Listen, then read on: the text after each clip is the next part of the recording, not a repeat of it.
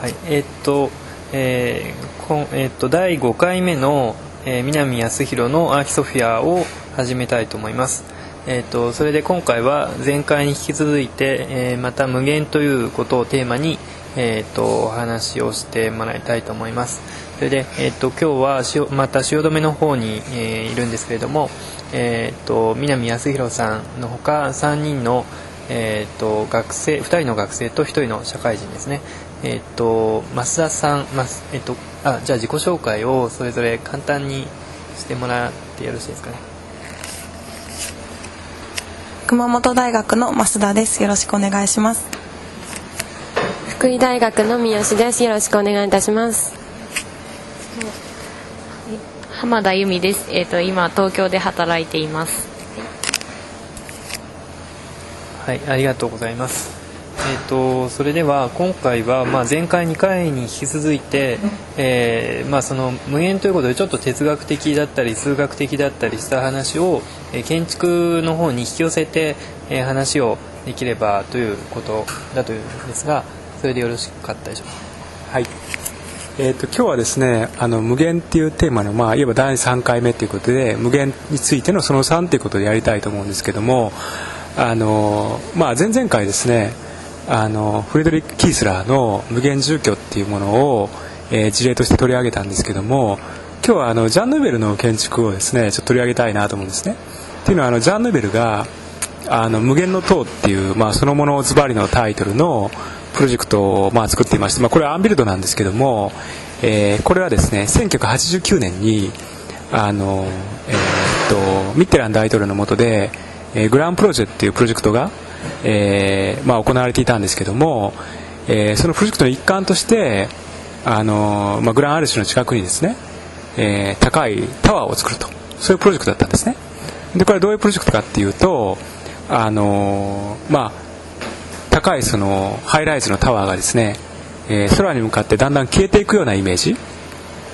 で下の足元周りの方はかなりこうリチッドなあのハードな物質でできていてそれがだんだん上に行くに従ってガラスとか鏡とかあの軽い物質へと変換していってで最後はその空に消えていくような、まあ、そういったイメージのプロジェクトだったんですね。で、まあ、今回ですねあのまずそのイントロダクションとして、えーこのプロジェクトに関してのあの資料をちょっと持ってきたんですね。でこれ何かっていうとあのジャン・ボードリアールボードリアールっていうあのフランスの哲学者と、まあ、この人はあの消費社会の神話と構造っていう有名な本を書いてる人なんですけどもそれからジャン・ヌーベルがですねあの、まあ、対話をした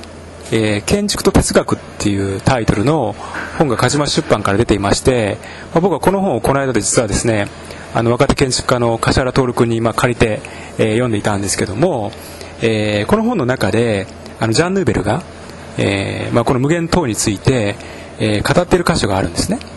でこれをですね、まあ、今日はあの来てもらってる浜田さんにあの少し関連するところだけ読んでもらおうと思いますね。じゃああの浜田さんちょっとお願いします。建築の非物質化は私が関心を抱くことのできる考えの一つで無限の塔はその一例となる。この場合も私の考案ではない。確かドゥルーズがプルーストと記号で別の言い方ではあるがそのことを論じていたと思う。物質ではなくて非物質的なものを通じて感知可能なものの認識を引き起こすというこの種の方向転換は建築が取り入れるべき概念の一つだ。したがってこのそのような概念から出発して目に見えるもの以上の何かの想像へとたどり着くことができる。そしてこの目に見えるもの以上の何かは諸々の場所を通じて姿を現す。建築が映画から借りてきたという意味でポール・ビリリオも強調するようにシークエンスの概念は非常に重要だ。別の言い方をすれば移動や速度あるいは走破すべきコースや基地のコースと結びついた記憶といった概念は我々が目に見えるものからだけではなく視覚的につながった一連のシークエンスの中で記憶しているもののなものからも一つの建築的空間を組み立てることを可能にする。これから想像されるものと空間の認識の起源に存在していたものとのコントラストがそこから生じるのだ。はいどうもありがとうございました。あの建築の非物質化であるとかですね、まあ、あるいはそのシークエンスとか、えーまあ、目に見えるもの以上の何かみたいな話をしていて、まあ、非常にこうバーチャルなあのあるいはその映像的なあの現実の物質から離れた何かをあの、まあ、ヌーベルが思考してるっていうふうなことが、ま、ここで、えー、吐露されてると思うんですけどもあの建築っていうのはあの、まあ一言で言うとですね物とか重力の漆黒と牢獄の中にいるわけですよね。で、まあ、いろんなこうなんていうか自由なその発想であるとかアイデアとかイメージっていうものをいろいろ考えていってもですね、まあ、実際にはそれをこう物に定着させる段階でですね例えばその、まあ、雨じまいはどうであるとか機能的にどうであるとかそのドアのその収まりがどうであるとか、まあ、そういったあらゆる問題がですね現実の側からこう反撃を食らわせるわけですよね。で僕はあの現代思想のね現代思想っていう雑誌があの生徒誌から出てますけどもあのその2006年にですねその雑誌であの幾何学の特集をやったことがあってそこであの僕幾何学と建築に関連してですねあの論考を書いたことがあってですねその時に要するにその建築家っていうものがある非常にその抽象的で純粋なそのイメージっていうものをそのスタートラインにしたとしても結局建築化していく過程でですね、まあ、そういったものはこうどんどん損壊されていくと、まあ、損なわれていくっていうふうなことを、まあ、あの描写したことがあるんですけどもあの、まあ、そのヌーベルがここで言おうとしていることはあのそうであるにもかかわらずその建築があの本来的にその引きずっているそのもののその、まあ、牢獄ものがもたらすそのなんていうかその限界とかですね。さまざ、まなその規制であるとか、まあ、そういったものからあの、まあ、建築をいかに解き放つかっていうふうな、まあ、そういうふうなことが、まあ、あるんじゃないかなと思うんですね。で歴史的に見るとその例えば建築をねあの浮かすっていうことはみんな考えるわけです例えばそのコルブジがピロティを考えると。でまあそのロシアアバンギャルドの中にもその浮遊する建築みたいなイメージって出てきてますけどもあのあるいはその釣り構造にしても、まあ、そのテンションによるね釣り構造にしてもそうですけども建築をどうやって浮かすかっていうようなことを考えるっていうのは結構あったんです。と同時にその建築をどうやって非物質化するかっていうふうなことがあの、まあ、ヌーベルの一つのテーマになってるんだろうなっていうふうには思うんですね。で僕はやっぱりあの、まあ、ジャン・ヌーベルって建築家も本当にすごい建築家だなっていうふうに思うんですけどもあの例えばそのコルビジュはそのプランは原動力であるっていうようなことをね、まあ、こう建築を目指している中でこう言ってたわけですよ。であるいはそのなんだろうなうんフランク・ゲリーであるとかさそれからあのジェームス・スターリングであるとかね、まあ、その要するに携帯のある種の過激なその追求においてその建築の可能性を切り開いてきた建築家がある一方でそのジャン・ヌーベルっていうのは例えばそのプランについてどうこう言うとかねあるいはその携帯そのもののあの可能性を追求することによってっていうふうなことではなくってもっとなんていうかこうサーフェスとかさあるいはその映像的な見えであるとか、まあ、そういったところにその焦点を当てて建築を作っていて、まあ、非常にこう、まあ、面白い建築家っていうか、まあ、すごい人だなっていうふうに思うんですよね。えー、でまああの今回も前回引き続きですねあの3人の方々がゲストに来てもらってるんですけどもみんなにもちょっとねそのジャン・ヌーベルという建築家についてどう思うかあるいはあのこれまでのねテーマの延長でその無限っていうことの関連しててもいいのであの、まあ、それについてみんなねあのどういう感想を持ってるかっていうかなんかちょっとコメントをあのもらいたいなと思うんですけどここでいきなり振ったらみんな困るかもしれないからまずその MC の増田君を困らせて増田君にちょっと振ろうと思います。えっと何から話せばいや増田君はさ、ね、だからフランスに留学しててたわけだからさなんかその時のあの経験もまあ含めてその例えばフランスというねあるそのなんていうか場所におけるそのジャン・ヌーベルの役割みたいなことをちょっと教えてもらえたらいいなと思うんだけど例えばジャン・ヌーベルという建築家はそのフランスではどう捉えられてるわけですか？それはでもまあえっ、ー、とまあヒーローの一人じゃないですかね、うん、ヒーローの一人っていうことは他にもたくさんヒーローはいるの？フランスうんまあでもちょっとやっぱりあのフランスでもパリでもジャン・ヌーベルはやっぱり別格という感じはしますよね、まあ実際さ 例えばねでもねあのメジャーに言うとねメジャーにでな人で見るとさジャン・ヌーベルとかドミニク・ペローとかさまあ、あとなんかポルザンパルクとかさ、まあ、何人かいるじゃないですか。で逆に言うとさあのすごく詳しい人でなければねフランスの建築家ってあんまり知らないと思うんですよ。その中でそのジャン・ヌーベルっていうのはやっぱり特別なんですかね？やっぱり特別だと思いますけどフランスの建築家ってなぜかあんまりこう外で活躍するイメージはそんなに、まあ、ないとは言い切れないんですけれどもフランスがこう外国人建築家を、まあ、国内で、まあ、いろんなプロジェクトを作って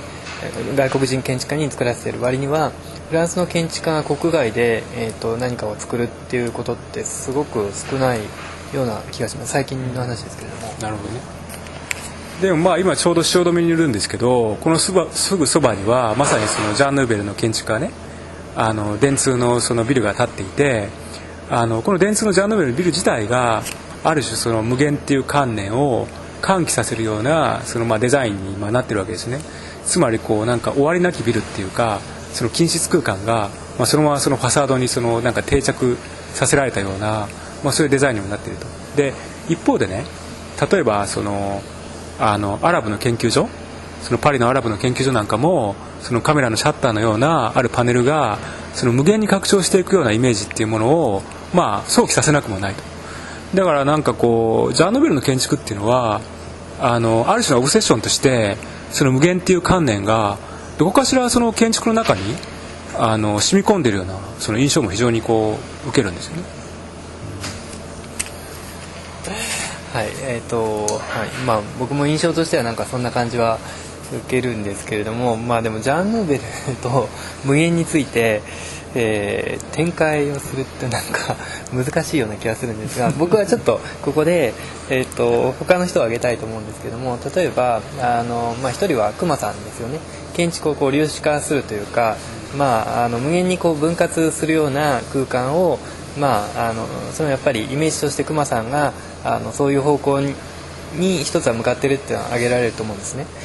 であともう一つはもう一人は、えーとまあ、瀬島さんであの僕はそのさ、えーと、全2回で無限の話が出て建築を、えー、と無限の、まあ、こう関連みたいなものを探ってきたような気もするんですけども実際には建築っていうのは無限とはこう程遠いというか無限には行きつけないところがあると思うんですよね。でそれはあの例えばその近代建築が、まあ、ミースのユニバーサルスペースみたいなもので、まあ、無限の可能性に対応できる空間を作り得たかっていうとそういうわけでもなくて要するにそのじゃああの、まあ、空間が例えば稼働だったりするとあらゆることにえ対応できる無限の機能に対応できる空間というのはじゃあ作り得たかっていうと、まあ、それはなんかあのはっきりそうは言えないところはあると思うんですよね。でそういう意味で言うとその例えばその、まあ、昔瀬島さんのコンペで動かないことっていうのはありましたけれども建築の前提っていうのはやっぱり動かないことで何かをまあ南さんが前回も切断することって言ってましたけども固定することで、えーと、逆に可能性が生まれるというところはあると思うんです。つまりあの固定,、まあ、固定固定するっていうのは、ま、やっぱり有限有限であるっていうことだと思うんですけども建築っていうのはやっぱり有限性を持っていてただ有限性の中にいかに無限性をこう、まあ、包含させるかっていうところが、まあ、僕はむしろこう興味を持っているというか固定するんだけれどもそこにこうあの無限の可能性が、えー、生まれてくるような固定の仕方あるいはプランを考えてあげることっていうことであの建築における無限っていうのはもうちょっと可能性が増すんじゃないかなとなんとなくそういう気がしています。なんか松田君の話聞いてたらさなんか松田君ってなんか頭いいんじゃないかなって時々思うことがあってさこのコーナーなんか松田達のアキソフィアになんかタイトル変えた方がいいかなって気もだんだんしてきたんだけど。まあなんかとりあえずねじゃあねあのこの3人の人たちにもなんかちょっとねあの意見を聞きたいっていうかねあの話をちょっと聞きたいなと思うんだけどね。じゃあ今度はじゃあ浜田さんから話聞こうかな。浜田さんどうですか？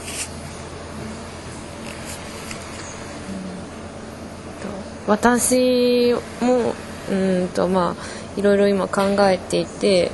やっぱり建築において無限っていうのはありえないんじゃないかっていうのはやっぱり思いますね。もし仮にうんと無限に広い空間に人がいたとするともしそこにたった一人でいたならその人は無限の可能性があるってこう希望に満ち溢れたような気持ちになるのかみたいなのを考えた時に不安の方が大きいんじゃないかみたいな。っていうのも考えましたしそれこそ何か視点があることによってその可能性っていうのはやっぱり生まれるんであって何もないところでは無限っていうか何もしてないとか何もないとか定まっていない人みたいなっていうことになっちゃうんじゃないのかっていうふうな気がしました。はい、わかりました。まあ素朴な感想ですね。はい、えー、っとじゃあ三好さんなんかありますか？はい。とその無限あの建築家は、えっと、空間に何か無限の可能性とか無限を見出そうとしているっていう話だったと思うんですけれどもそのジャン・ヌーベルのような国外の人たちが求める空間に対する無限とその日本人が昔から歴史建築の歴史上においてなんか求めてきた無限とはなんかまだちょっと求めてきた無限が違うんじゃないかなとも少し思ったんですけれどもそこについてちょっと逆にお聞きしたいなと思うんですけれども。まあ、なんか例えば禅の思想とかねドゥルーズもその禅の思想のことちょっとこう言及したりしてるんだけどあの、まあ、あるいはその龍安寺の石庭とかねそのもうちょっとなんていうのかなその日本的なある種のその日本の伝統的美学に即したそのあの無の考え方っていうのは、まあ、要するに例えば西田鬼太郎がね西田鬼太郎がなんかこうそういうこと言うわけじゃないですか。だからそのまあ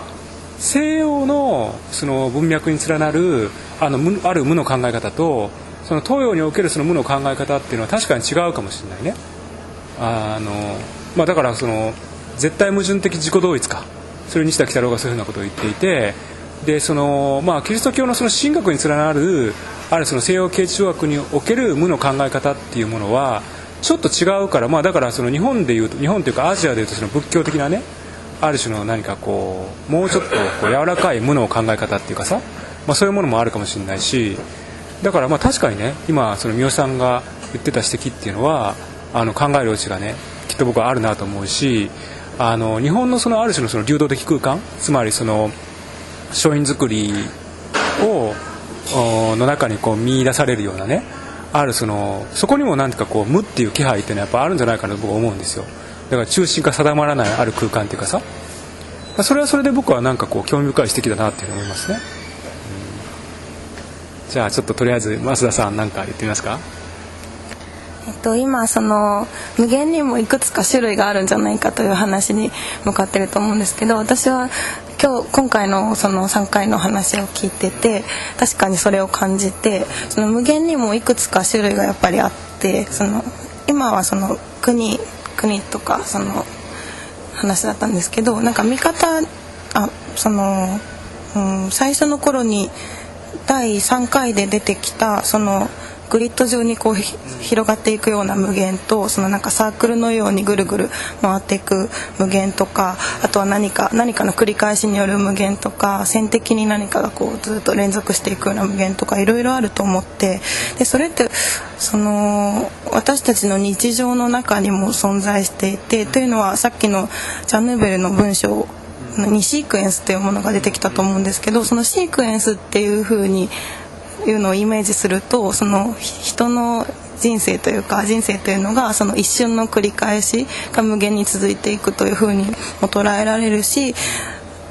他のもう少し遠くから見てみると人の人生というのが一日の繰り返しがそれがずっと無限に連続していく。でもっと引いてみると一人の人生っていうものが一体になってそれがこうどんどん繰り返していくというようななんかその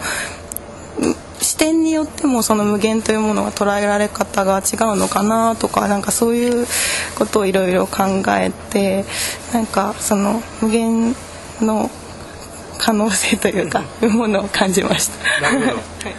いやなんかさ今日さみんなでねあの村野東吾の展覧会見に行ってねで僕村野東吾さんってのは本当にすごいなと思うもう本当にもうこうなんか頭下がるっていうかさ素直にさ要するにさあの人はさもうほとんど実質的にはさ50過ぎてから建築作ってるわけですよ。で要するにこう、まあ、始めたのも遅いし、まあ、戦争挟んでたからね、まあ、戦争中はほとんど仕事がなくってでなんかさっきさカタログ見たらさそのねあの建築やる上で重要なことはね、まあ、端的に言って長生きすることだって書いてあってさ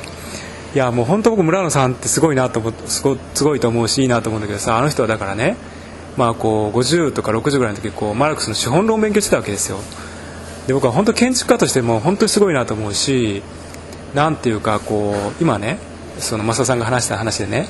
あのちょっと思ったんだけど人間って本当に有限だし今さっき浜田さんが言ったみたいにね建築っていうのはその限定することによってあるいはそのね、まあ、壁を建てたりその柱を建てたりしてその空間をね囲い込むことによってね作られるものである一方でね、まあ、人間っていうのはねやっぱりこう実はさ直感的にはその無限をね仮定してかつ前提してるところがあると思うんですよ。要するにこう自分はなんとなくさこう死なないとかさなんとなくそう思ってるって生きてるようなことあると思うんだ。でさ資本主義ってもともとそうなわけです資本主義っていうのは要するにこう終わりがないっていうあるその共同幻想において成立してるわけですよ。それは岩井勝人があの資本論の中でもね、まあ、言ってるっていうか、まあ、岩井勝人だけじゃないんだけどいろんな人が言ってるんだけどつまりさ貨幣っていうのはさその未来永劫にね世界が続くっていう過程があるからこそ貨幣は価値を持つわけですよ。なぜかっていうとさ明日世界が終わると思ったら貨幣はさ貨幣っていうのは交換価値に根付いてるわけだからあの意味を持たないわけですよ。お金持ってるのは。だって物の方がいいんだもん。貨幣そのものは価値を持ってるわけじゃないんだから。だからさあの無限っていう言い方は非常に抽象的で観念的である一方で実は人間はあの無意識のうちに無限っていうものをあの前提にしていてでその前提にしているねあの無自覚に前提している無限っていう考え方をむしろその建築において初めて何かその共同共同幻想性をさあの暴くっていうか、まあ、そういうきっかけにもなるのかなっていうふうな、まあ、気は僕はしますね。そういうことをやろうとしてる建築家はいるんですかね？いやみんななんとなくさあの無意識のうちはそういうことをあの少なくともさ一線級の建築家は何となく考えてるんじゃないかなっていうふうに僕は思いたいですけどね。ありがとうございました。えっ、とじゃこれぐらいでえっ、と第5回目の、えー南康弘のアーキソフィアを終わりたいと思います。えーどうもありがとうございました。